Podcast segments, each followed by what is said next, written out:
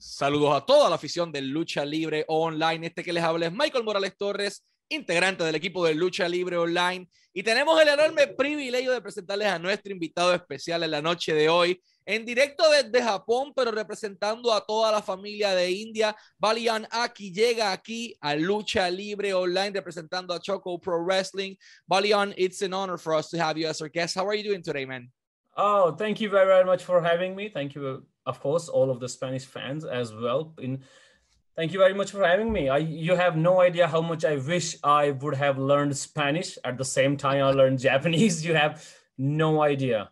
To my ears, it sounds so romantic. Like you really can't imagine how good it sounds to me when I when I hear you do the intro in the beginning. I'm like, God damn, I should have learned Spanish as well man you you i mean you didn't know if i was ordering chicken or i was doing the intro. You could never know. That's the magic of spanish and i'm just kidding man. Uh, of course of course i know. uh, let's start speaking about that fact man. You speak uh, i believe hindi uh, english and japanese correct? Yeah big three. That i speak if i have to count out i speak three from india. That would be uh like i actually let's say four. I speak hindi and punjabi because punjabi oh, wow. is very it's very close to Hindi. And I've actually lived in Punjab for like two and a half years. So I can speak, at least understand most of it. Speaking wise, I might be a bit off. I speak Haryanvi, which is a sub sub language of Hindi, you could say. But outside of uh, India, I speak of yes, uh, English and I speak Japanese. Let me translate this. Eh, él habla inglés, Harabi, eh, Punjab también o Punjabi, que es el idioma de la región de, de, donde salió el mismo Khali, por darles un ejemplo. Él vivió ahí dos años y medio. También habla, eh, como le digo, esos tres, idiomas de, esos tres idiomas de India, que son hindi, árabe y punjabi, y también te habla inglés y japonés. O sea, este hombre está a las millas con todo. Man, let's start speaking about your career because you are an Indian wrestler and yes. you're, you're an Indian international wrestler. That's not very yes. common Mother to see. From India. Yes, like uh it, it, it was it, it's quite weird because Indian talent in wrestling is not that rare. Uh, we have always had Indian talent because we have always had Indian people all over the world. We are, let's just say, very international community. like there's plenty in in Europe. In like we have very deep heritage, especially in Europe because of our connections with the British. But in America as well, there has been very very deep communities about India. So we have always had Indian wrestlers. Uh, but for for a wrestler to be an Indian wrestler from India, learned in India, made in India, and then become an international wrestler. Now that's a wall that nobody has jumped ever before me. Man, and that's an interesting fact because you're now living in Japan, but every career yes. has a humble beginning.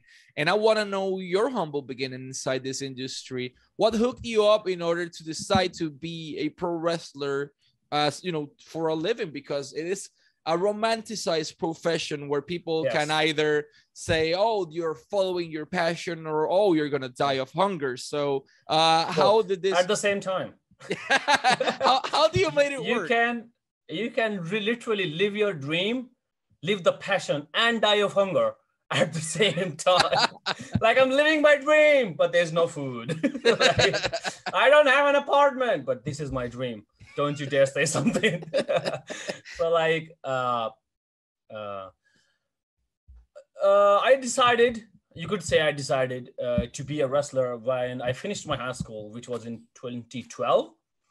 Uh, 2012, uh, I was, I couldn't commit to anything. So I wasn't stupid. I was in quite a good school and everything. Uh, but just nothing just excited me. And I remember I falling in love in wrestling not really because of like pure wrestling. I loved because there was no other promotion in India than WWE. I didn't even know the name professional wrestling. I didn't know the name. I only knew WWE. Even to this day, if I go back to my home and I say, "What do you do?" People ask me, "What do you do?" And I go, "I wrestle." And they go, "What?" I didn't. I never saw you in like because wrestling means Olympic wrestling in India. They have no connection. Like if I'm in America, I say I'm a wrestler. I'm from. I'm like a WWE style wrestler they have to say Olympic wrestling because that's not the predominant sport.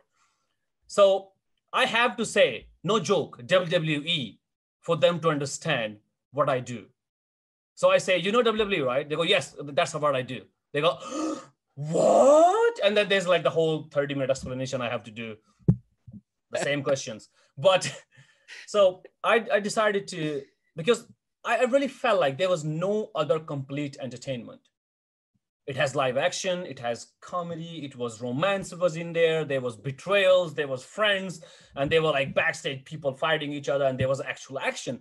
So in my mind, I couldn't think of a more thrilling way of entertainment. I really thought this was the complete show. Like there was nothing that was outside of that show. There was nothing that was not possible. And it was really intriguing to me. So I decided, and also I legit thought, and this is not a joke, that actually tells you how stupid I am.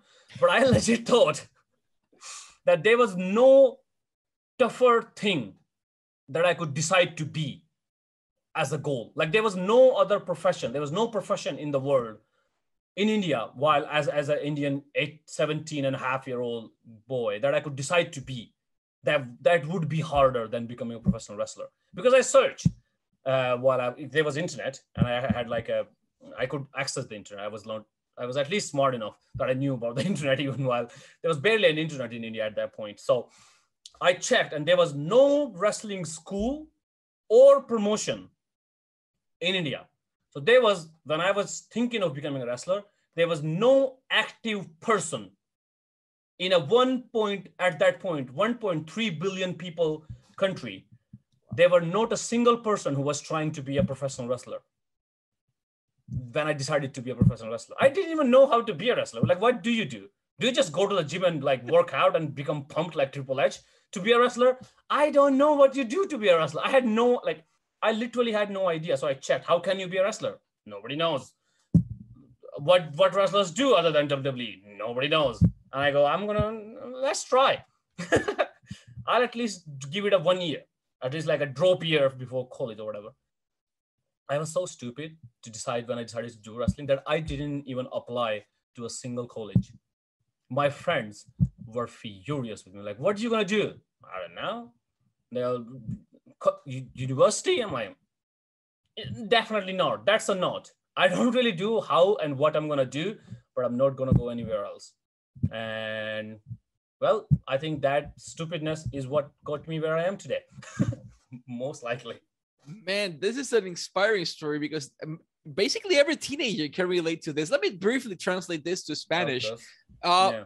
Baliyan Akki eh, decide ingresar a la industria de la lucha libre cuando no había lucha libre en India. Solo había WWE.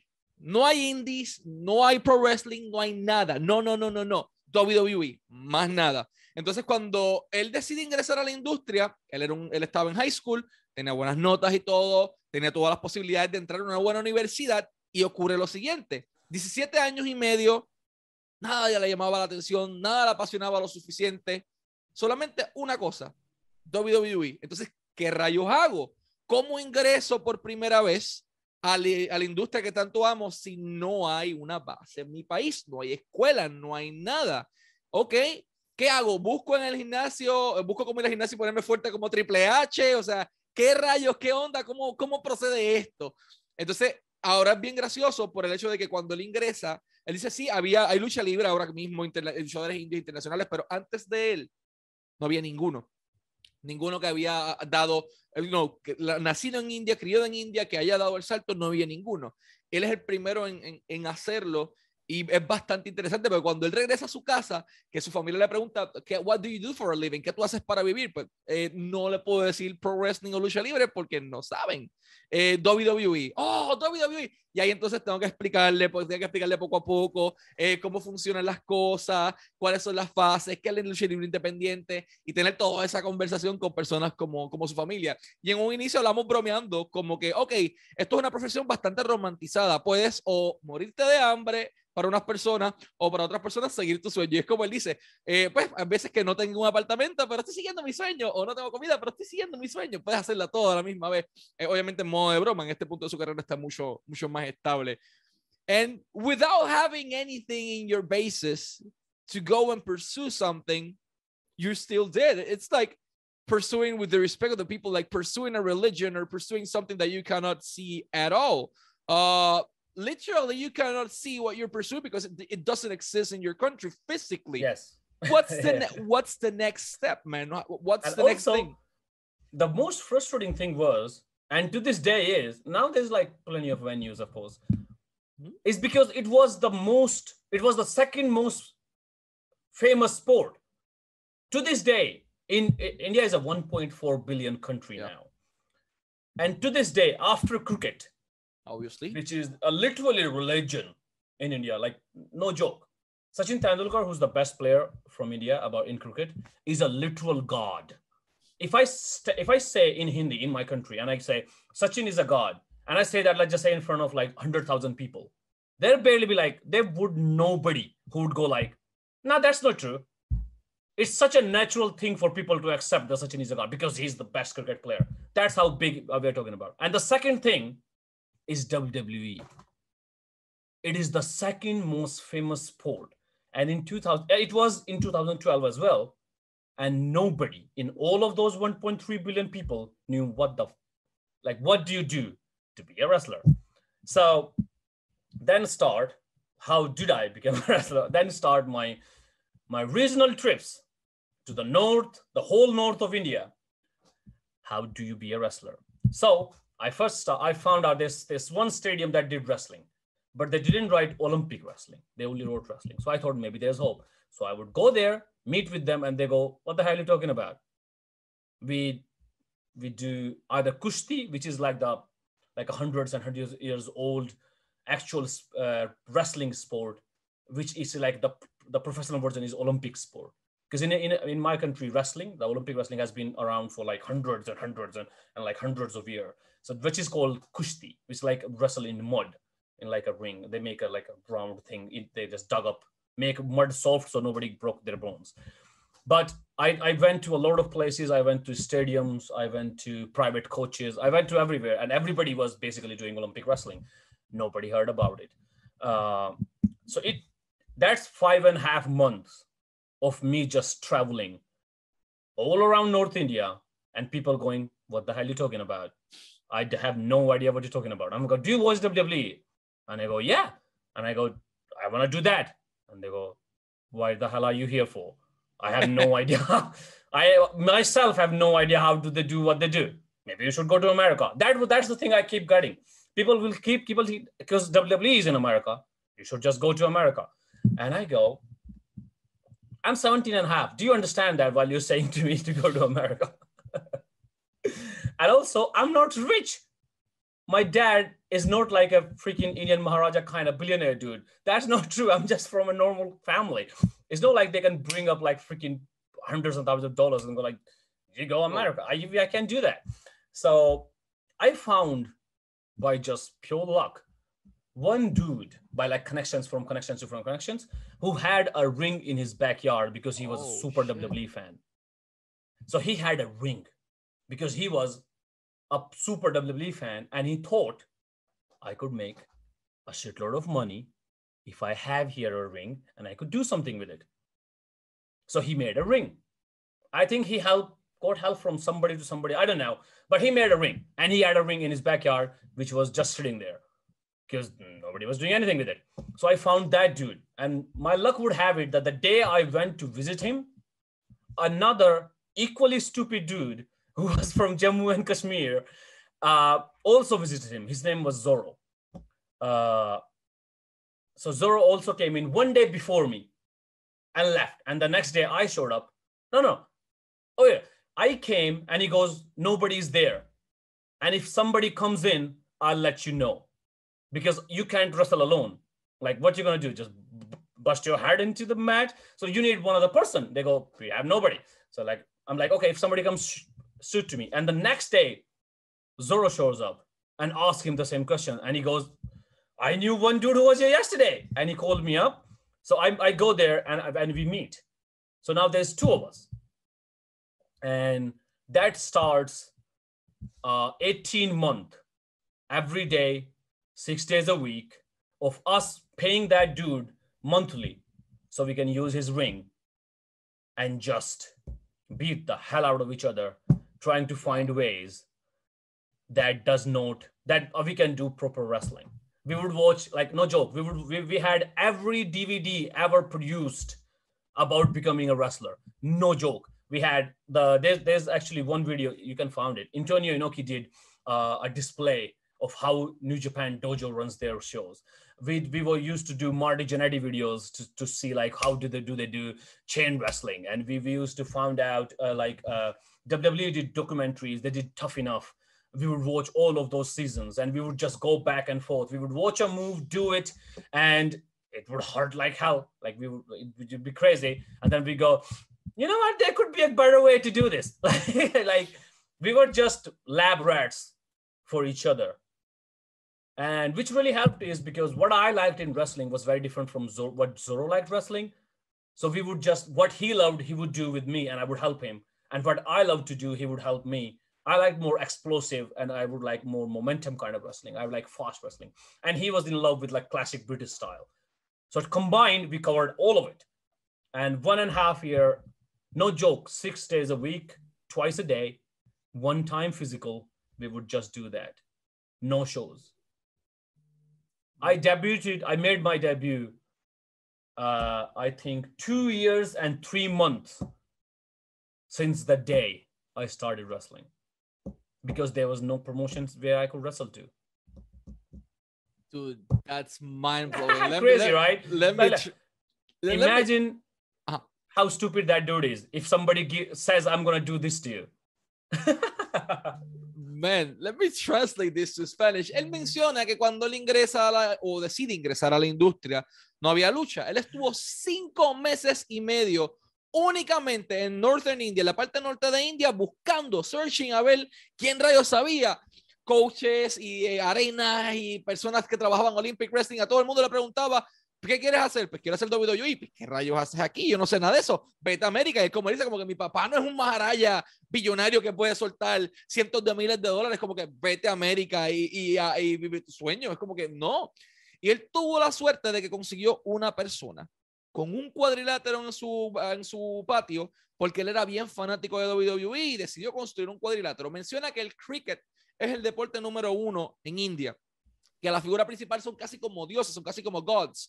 Eh, y en segundo lugar, para WWE, como el deporte nacional o pro wrestling. Y nadie sabía cómo hacerlo. Una cosa lleva a la otra. Ahí también había una persona eh, eh, de Jammu y Kashmir, que era una región allí en India, que decide también ser luchador y ambos hablan con esta persona que tenía un ring en su patio sin usar, que se estaba ahí perdiendo y todos los días, seis días consecutivos a la semana, por un año y medio, ellos entrenaron lucha libre en ese backyard. Todos los días, seis días consecutivos a la semana, un año y medio, nada de lucha libre profesional. Se sentaban a ver videos de Antonio Inoki, de Marty Jannetty, los seasons de Tough Enough de WWE, y todo esto para poder entonces saber cómo aprender lucha libre, porque no hay lucha libre. No había nada de pro wrestling en India. Y tocó, pues hay que aprender, hay que hacerlo por nosotros, nosotros mismos. Entonces a su compañero le gustaban unas cosas del British Wrestling y a él le gustaban en la parte del entretenimiento, básicamente. Y entonces lo que hacían era se ayudaban unos a los otros para poder entrenarse ellos mismos a ser luchadores y le pagaban una renta mensual a, a la persona. When, like, there's no wrestling, how do you do your pro wrestling debut? Okay, that's a also a very crazy story. So once I was done training because I feel like after 18 months of doing it every day, I realized some something has to change. Because if I stay here and keep doing this, there's no there's there's no next step. So mm-hmm. I started to talk uh, to send messages. To, like I started to talk to like other people where the countries where I might find a wrestler, and I talked to a Japanese promotion uh, there was there was a promotion called uh, Apache, which was like a very independent uh, promotion. Not anymore. It, it, ended in very soon. But there was a particular person there, and I messaged him and like I'm from India and I do this, and uh, if I if someday it's possible uh, uh, that that when I come to Japan, would it be all right to like if manage with you? And they go, yeah, we would love to show up, and we have like dojo class, like we have a practice sessions. You can join us. And I go, because he was very positive about it. So I go, would you mind helping me get there? If you are welcoming enough that you, you would let me be a part of your classes, would you mind like giving me, let's just say, an invitation letter to so I can at least have a case to go to Japan. And he go, of course. And he go, but because we are talking with Google Translate, because he only speaks Japanese, and I can only con- talk to him in English. Uh, English even barely at that point because I wasn't that good in English either. Uh, I was 19 at that point. Uh, so I talked to him and he goes, okay, uh, do you know somebody Japanese who can like help us out so we can talk? And I go, I hold on, let me find out.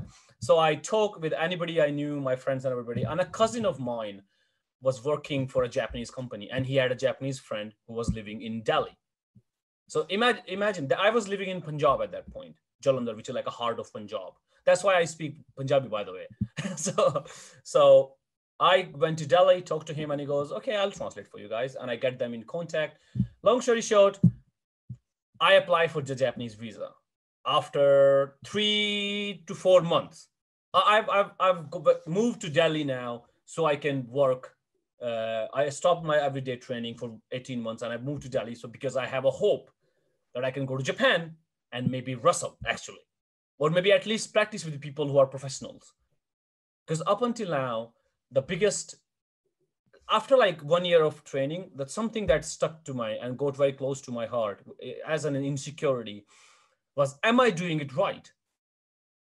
Because the only point of reference I have is Zoro, who's basically my half teacher as I am his half. Basically, because both of us are self-taught, we really don't know. Like maybe I'm just doing it wrong. And by the way, this is stupid. In the beginning, we started watching from Mexico, so we learned everything right-handed. Oh, like right-handed lockups. Opposite side. Yes. So at four months mark, we found out because we started watching Japanese stuff that in America and in Japan it's left-handed. So we have to learn everything from zero after four months. But because of that, I can wrestle both type now. Oh, nice. I can wrestle right as good as I can wrestle left. So like left is I'm more used to it now because I've been doing it all this time, but I know all of the right stuff because in the starting four months, all I did was go right. So, so, but because of that, I moved to Delhi and I talked to them. It took me a lot because I didn't really know anything about visas or immigration or anything. And a visa of India, a passport of India, let's just say it doesn't really help. Like to say the least, it doesn't help. Uh, I'm 19. I apply for the visa, and the Japanese, with their help, and they're welcoming. They give me dates like you can have a match here, or this is our schedule for the dojo and all. So I'm really happy. I'm like, I'm going to freaking Japan. I, I, I, by that point, I'm in love with Japanese wrestling. To me, it seems like this, this type of wrestling will suit me. It, it would suit the way, the kind of wrestler I imagine that I might be. It, it suits my strong points, I thought, at least. So I apply there, and the Japanese embassy says no. And when an embassy says no to you, when you have a, an Indian visa, you cannot reapply in the six months. Six months, you cannot even reapply. Forget about trying to get it. And because you have you have been denied once, that stucks to your record as well. So the next time you apply is twice as hard because you already been rejected. So I thought even if I apply in six months, it's not going to happen. So I have determined myself now. Okay, going to Japan in the near future is impossible because I'm very realistic. It, it might seem like I'm a dreamer because the, the way I've introduced myself to wrestling, but I'm also very realistic. I, I, I think logically uh, most of the time. So I decided, okay, I'm going to have to do something here till I can go to Japan. So I started talking to people about doing shows. I talked to a lot of people. Uh, I talk anybody they, they, and because it's such a because WWE looks like Hollywood to India. There's no difference between Hollywood and WWE, by the way. John Cena is as big a star as, let's just say, Iron Man is in India. No joke, because same level of stardom. So it's like it's like you imagining that you're gonna make a Hollywood movie when you think about doing a wrestling show. It's different now because we have like a schools and everything, but at that point it was such a lucrative thing. So people will say they want to do this, but they have no idea how to do it. They, they, they don't even know what wrestling is. So I go to people, they would talk to me, they will do this, and I will talk to them about wrestling, and they know nothing. And I go, smack my head, and then I would come back. I did that for six months, and now I while I was doing while I was doing the Japanese visa, I was kind of doing this, but then I really started doing this. So now it is 2015, and I still haven't wrestled. By the way, I started training in 2012, December of 2012, and this is 2015 now, and I still haven't wrestled anywhere. So one of the dudes who I met like six months ago when I was starting to talk to people uh, messages me and says, I'm doing a wrestling show. And I go, What? And he goes, Yeah, I'm doing a wrestling show. And I'm going, You serious? And he goes, Yeah. I'm like, Okay. And he goes, I can't promise you you go you can wrestle in it or not, but if you want to come, you can come. And I go, Of course I'm coming. And I go there. So what he has done is if you rem- if you remember, TNA shows up in India once. Yeah, yeah, uh, Ring 2011, I think. Yep. And they had like a few Indian guys, and um, like uh, they had a lot of. They actually brought in cricket celebrities, and they tried to do a big thing to challenge WWE because India was a very big market. To this day is. So what they did was they got six like bodybuilderish dudes who were like wrestling fans, and they trained them and let me say this very seriously 15 days. No no two weeks not even 15 days. They trained them for two weeks and they made them do shows in they were like they, they, they made them do matches on tv all of the people who you saw in that it's called Ring Ka King actually. Yeah so tna did that. Yeah and they trained those guys for two weeks and then they did matches so they he had two of those dudes who six year uh, no four years ago had training of two weeks in wrestling. And then they were just doing their normal lives had jobs and everything. He bought them. Two of the people were bodybuilders. Because as i said nobody knows how to be a wrestler. No. Everybody just goes into bodybuilding. So two guys who have trained for two months uh, two weeks four years ago and two bodybuilders and me I show up. I'm I'm not on the show by the way originally. So uh, they had they had a planned shows and I go. So what? I'm like I start talking to him and I realize nobody has any idea what wrestling is, and we are still going on to do a show. so so uh, one dude shows up there who has worked with WWE before for their merch. His name was Vinayak Sodhi. We call him Vince as a joke, which by the way stuck, and we still call him that. because his starting name is literally Win, Vinayak. I just call him Vince as a joke. But he knew about wrestling. He, he always wanted to be a promoter. He always wanted to do that. And he shows up to produce the show because he's the only body that I know, apart from myself and Zorro, who knows anything about wrestling and has actually worked with wrestling. He's actually worked on Ring Ka King as well, backstage with TNA. He, he knew about the industry he shows up, he started talking, realizes nobody knows anything, and he goes to me, and I go, so what are we gonna do? And he realized this dude knows stuff. So now me and Vince start talking, Vinayak. And the more I talk, the more he goes, of course you're in the show. And my standing goes higher and higher.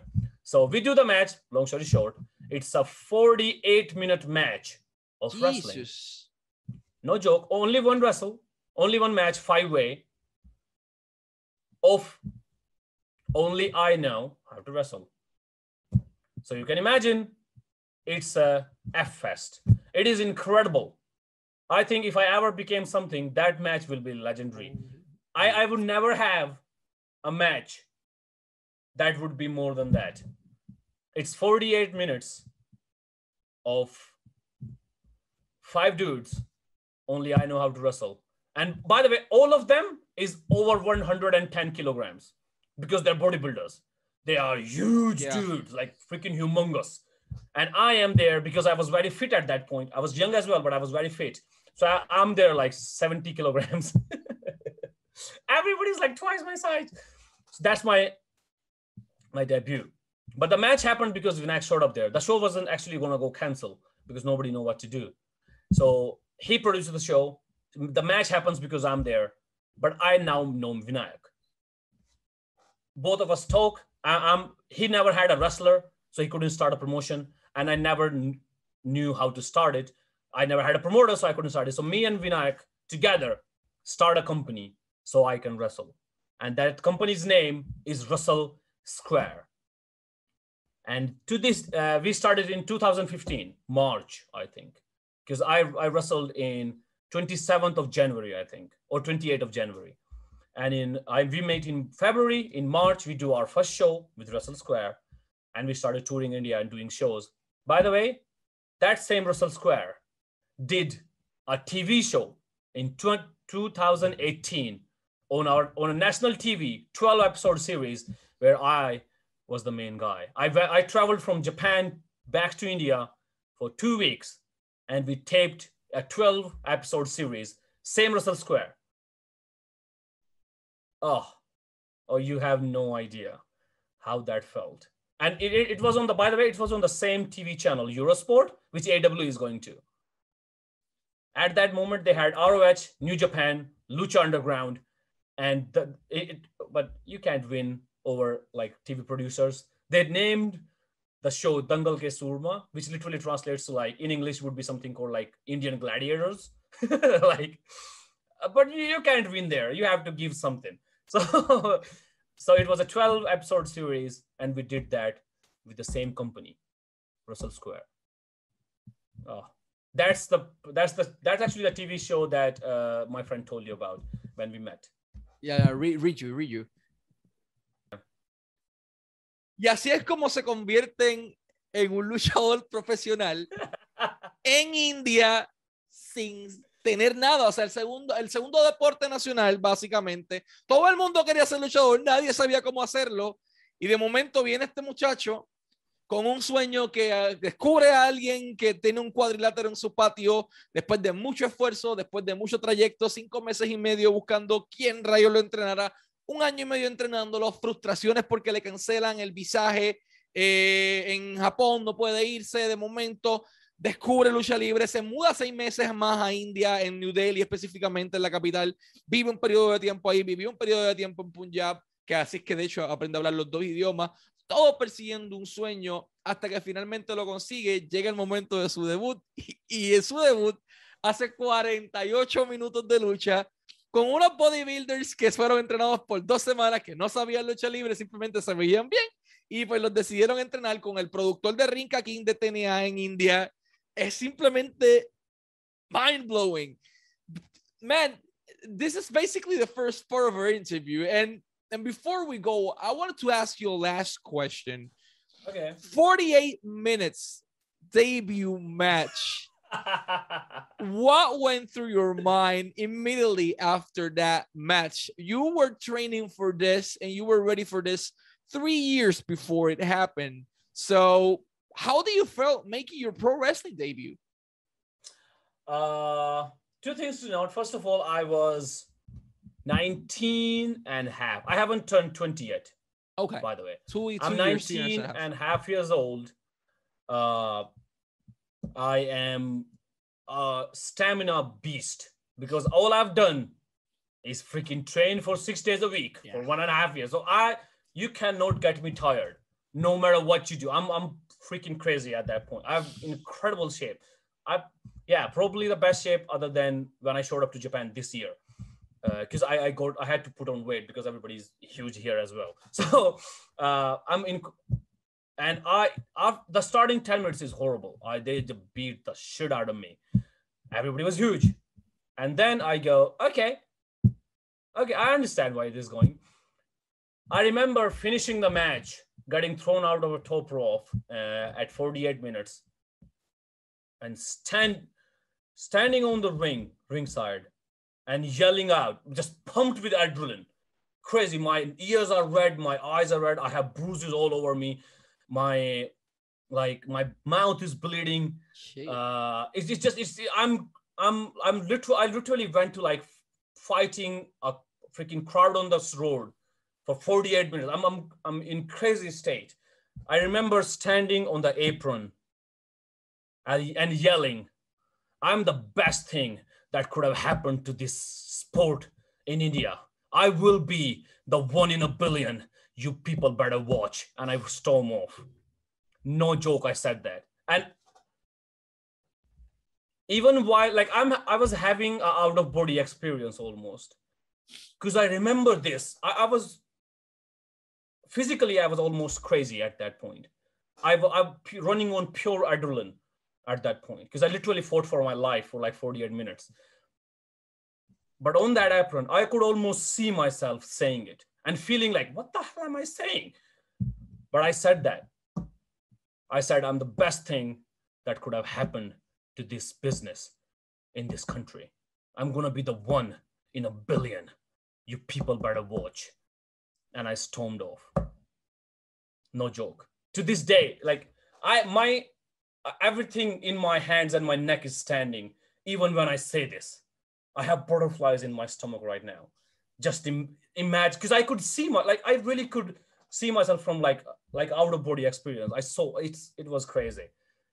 I, I was in the I've never been in that state in my life ever before or after because I could, I could literally pass out. I, I was that much damage bodily and I was that much hyped up in adrenaline. And I said that. Uh, and I everything else after that was just, just this. Dude, let me translate this to Spanish. Él dice que posterior a su lucha, él acaba con los ojos rojos, colorados, hinchados, la oreja, todo aquí hinchado, la boca rota, nariz rota, todo desbaratado. Y tenía, tuvo esta experiencia fuera del cuerpo, que fue su debut del en los cuadriláteros, 48 minutos de lucha, se para y mira la cámara y le dice, yo soy lo mejor que le ha pasado a India en esta industria. Yo voy a ser el uno en un billón. Yo voy a ser esa persona. Y se marchó. Irónicamente, se convirtió en uno en un billón. Porque de Great Khali llega a WWE directamente porque era un bodybuilder y medía 7'3. El resto de las personas que vemos como Jinder Mahal y como el resto nacieron en Canadá, en India, nacido, born and raised en India. No había nada. La primera empresa que se crea se crea para que él tuviera un foro de lucha libre. Y así es como se crea la primera superestrella internacional de pro wrestling, de lucha libre independiente y el inicio de la lucha libre independiente que nosotros conocemos hoy día en India. Balian Aki lo hizo. 48 minutos de lucha, dos años y pico luchando para poder concretar su debut. 19 años y medio tenía en aquel momento dado visa rechazada, le cierra las puertas aquí, le cierra las puertas acá, ¿qué rayos es eso? Yo no sé. Así se persigue un sueño y así se concreta. Bolian, this is the first part of our yes. interview. I'm so sorry I had to extend it. Dude, no, this is this is perfect because it happens in countries in Latin America like Nicaragua or countries that, for example, Nicaragua uh, didn't have any wrestling until this year a few months oh, wow. a, a, a, few weeks ago the first show was brought from costa rica to nicaragua uh, and i remember somebody sent me a dm saying hey this is the first show in the first independent wrestling show in nicaragua's history and i'm going like is there any nicaraguan wrestlers yes there's two but have they wrestled before no this is the first time doing it. So it, it blows my mind because it, it, happens in Nicaragua a few weeks ago, and it's yeah. definitely it happens in India with you, man. And your story is so rich. We will get to that part in a few yes. weeks uh, for our fans. Of course. Uh, until now, eh, pueden seguir, let me say this in Spanish, pueden seguir a Balian aquí en todas sus redes sociales, Instagram, en Facebook, en Twitter, como Balian X aquí, X aquí, aquí le va a aparecer a la parte de abajo. Para todos los promotores en todas partes del mundo, la primera superestrella independiente en salir de India lo pueden contratar a través de X aquí a gmail.com, gmail.com y ahí lo pueden verificar actualmente militando en Choco Pro Wrestling. Eh, Choco Pro Wrestling lo pueden disfrutar también en Japón. Vamos a llegar ya mismo eventualmente a esa parte de la entrevista eh, y los pueden buscar a través de YouTube como Gato Move, Gato Move en YouTube, Gato Move en Facebook también están disponibles. Échenles un ojo, Gato Move en YouTube y en Facebook, va a aparecer aquí abajo en la descripción. Eh, y la segunda parte vamos a estar discutiendo qué es lucha libre en Nepal, qué es lucha libre en Singapur, qué es lucha libre en China, en Japón, en India, en Malasia, Tailandia, toda esta área de, de Asia que tal vez pensamos que no había lucha libre hay lucha libre. Hay lucha libre en Nepal, hay lucha libre en Malasia, hay lucha libre en Singapur, hay lucha libre en Tailandia, en China, en Japón, en todas partes. este hombre ha estado ahí, fue uno de los pioneros en ello. Así que vamos a estar discutiéndolo más adelante. Bolian, uh, thank you very much for your time, man. It's been oh, an honor. Thank you very, very much, guys. Thank you very, very much. Muchas gracias, senor. It's been an honor to have you as our guest, man. Thank you very much. Always wishing you success in your career. And let's oh, thank you very much. let's wrap this up in Spanish, en español. Este fue el pionero de la lucha libre india, Bali Young, Akki y Michael Morales Torres para Lucha Libre Online, la marca número uno de Pro Wrestling y Combat Sports en español.